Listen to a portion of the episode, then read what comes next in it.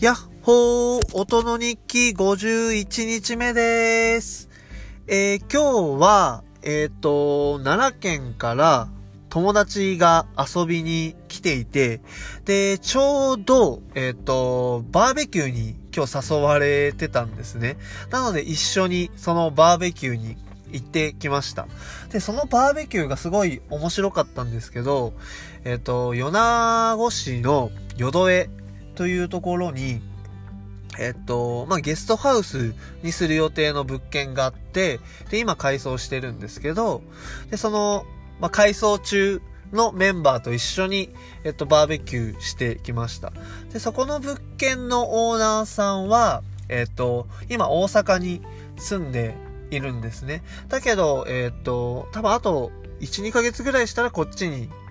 あの、まあ、移住というか、まあ、戻ってくるっていう感じですね。あの、戻ってくるみたいです。で、で、そこの、えっと、改装してるメンバーは、えっと、まあ、聞いたことあるかもしれないですけど、パーリー建築っていう、えっと、今は、えっと、浜村温泉、えっと、鳥取の中部ですね、の方で、あの、喫茶ミラクルだったりとか、まあ、シェアハウ、シェアハウスですね、をやっているメンバーの、まあ、翔太郎くんだったりとか、あと、えっ、と、大阪かな？を拠点にやってるあの、前田文化っていう、えっ、と、まあ、文化住宅だったりとかをなんかまあ拠点にしていろいろ活動してたりとか、えっ、と、なんか建物を壁を破壊するパフォーマンスを してたりとか、まあ、で、その壊した壁を直して、また、えっ、と、直した後にまたそれを壊すっていう、まあ、そまあ、そういうパフォーマンスをしている、あの、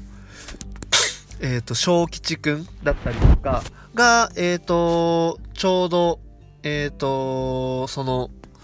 えっ、と、淀江の、えっ、と、改装に関わっていて、来ていたので、一緒に、あの、その中で、えっ、と、他に関わっている、あの、森里っていう、あの、米子の子がいるんですけど、で、森里が呼んでくれて、一緒にバーベキューしてました。ですね。で、その、なんか、うん、ちょうどあの、前田文化の、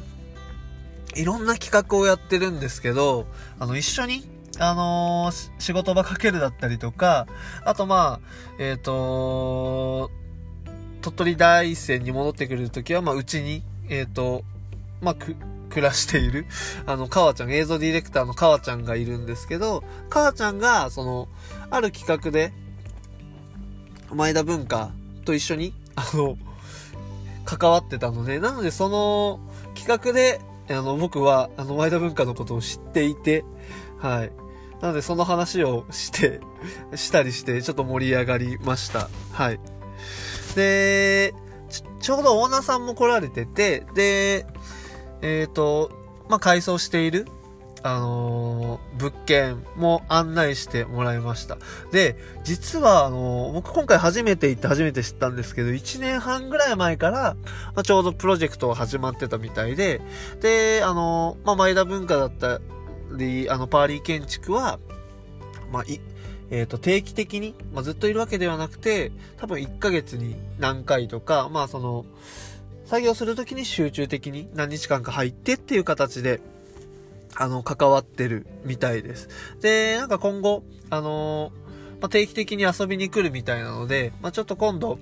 大、大山案内するよ、みたいな話はして、あのまだ、がっつり大山あんま回ったことないみたいなんで、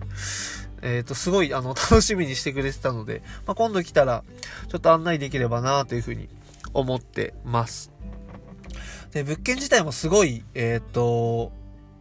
よかっ良かったっすね。築80年ぐらいって言ってたかな。で、庭もあって、うーん、で、離れは、えっ、と、これから茶室にするみたいで、で、しっかり中も、えっ、と、改装を今、あの、し始めていて、なんかいい空間になりそうだなっていう風に感じました。で、まあ、その、えっ、と、まあ、バーベキューを、あの、美味しかったバーベキューを後にして、まあ、その後、あの、一緒にそのバーベキューに行った、えっ、ー、と、まあ、友達と、えっ、ー、と、まあ、その、なんだろうな、楽しかったね、みたいな話をしてたんですよね。で、その中で、なんか、鳥取って、うんと、なんか、こうやって、なんか、まあ、今回みたいに、フラッと、なんか、知り合えて、しかもなんか、自然に仲良くなれるよね、みたいな あの、話をして、で、僕自身もすごい確かに、あの、そうだなっていうのはすごい感じていて、で、で、なんか自分の経験から言うと、あの、まあ、ずっと東京で、まあ、20、えっ、ー、と、6年、26年か、えっ、ー、と、暮らしてて、で、それで、あの、大山に来たんですけど、なんか大山に、まあ、鳥取か、鳥取大山に来て、で、まあ、最初は、あの、シェアハウスに住んでたんですね。お城付きシェアハウスの窓間っていうシェアハウスに住んでいて、で、そこに結構いろんな、あの、アーティストさんとか、あの、全国各地でいろんな活動している人が結構足を運んでくれる機会が多くて、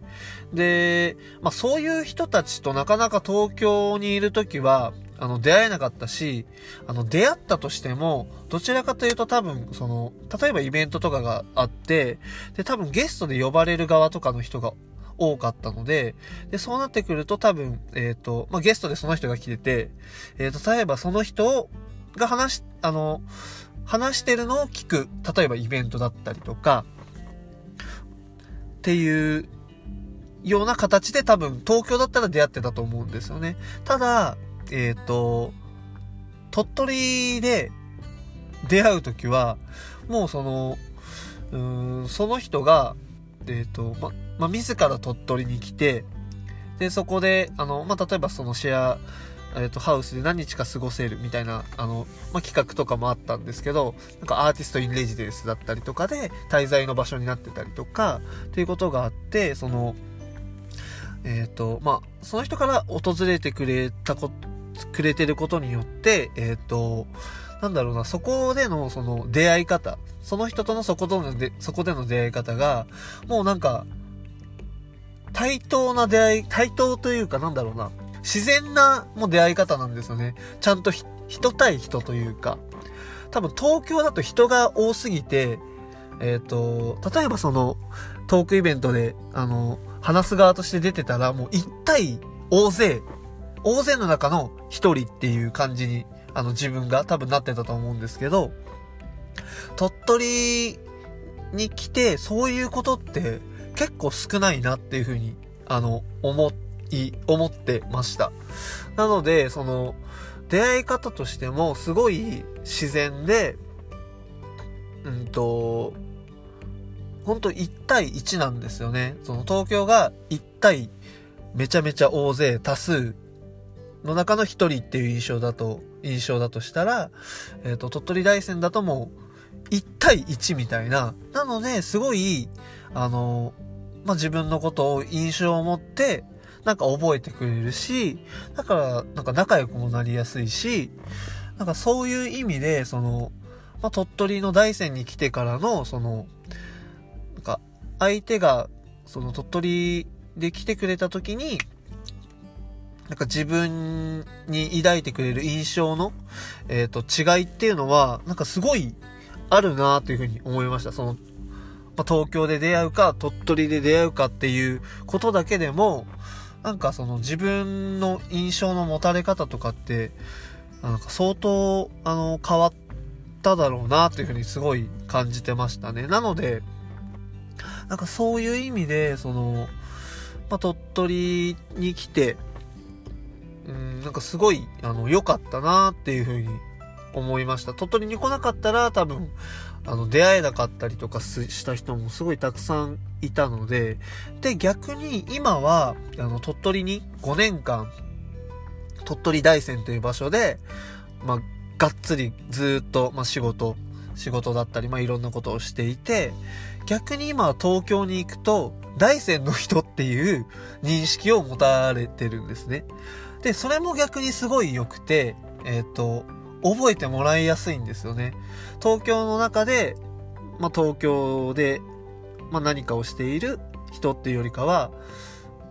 もう東京の中でその鳥取大山っていうところを拠点にしてやっているっていうので、まあ多分もうそういう認識で多分みんな覚えてる人がほとんどだと思いますね。その東京に、で出会う人たち。だからなんかそういう意味でも、うん、その僕、自分自身が東京から鳥取に来た時に、えっ、ー、と、にもすごいえっ、ー、と、なんかその、鳥取という場所ににいることによってすごい恩恵を受けてたし、まあ、それを積み重ねて今5年経ったことによって、次は逆にその、自分自身が鳥取大山っていう代名詞を持てるようになってて、なってるので、まあ、そういう意味でも、今すごい、あの、まあ、鳥取大山っていう場所の恩恵を受けてるなというふうに感じていて、なので、その、まあ、大山に来たことによって、すごい、あのー、人との、なんかいい出会いが、うーん、いい出会いだったりとか、いい出会い方が、あの、増えたな、増えたんだなっていうふうに今、あの、今日なんか改めて感じました。うん、なんか、そうですね。まあ、今日も本当に自然な 自然な、なんか、小吉さんが結構ヤッホースタイルだったんで、結構自分と似てるなっていうところは あの、あったんですけど、だけど今日もすごい本当に自然に楽しいみたいな感じだったので、うん、それがすごい、なんか心地よくて、あの、良かったですね。はい。っていう、はい、今日、今日の出来事の話でした。で、実は、えっ、ー、と、明日は、えっ、ー、と、YouTube を、あと撮影しようと思っていて、で、ちょっと雲海を、ちょっと見に行こうかなと思ってるんです明日は結構コンディションが良くて。で、ただ、朝めっちゃ早くて、朝というかもう、夜の終わりぐらいな感じなんですけど、3時半ぐらいに起きないといけないんですよね。なので今12時半なんで、あと3時間ぐらいなので、ちょっともう早く寝ます。早く寝ます。はい。という、そうですね。なので、いつも通り、最後に今歌を紹介して終わりたいと思います。それでは、聴いてください。今日の今歌は、サイプレス上野とロベルト吉野で、日本完売温度フューチャリング奇妙麗太郎です。それでは、また明日バイバーイ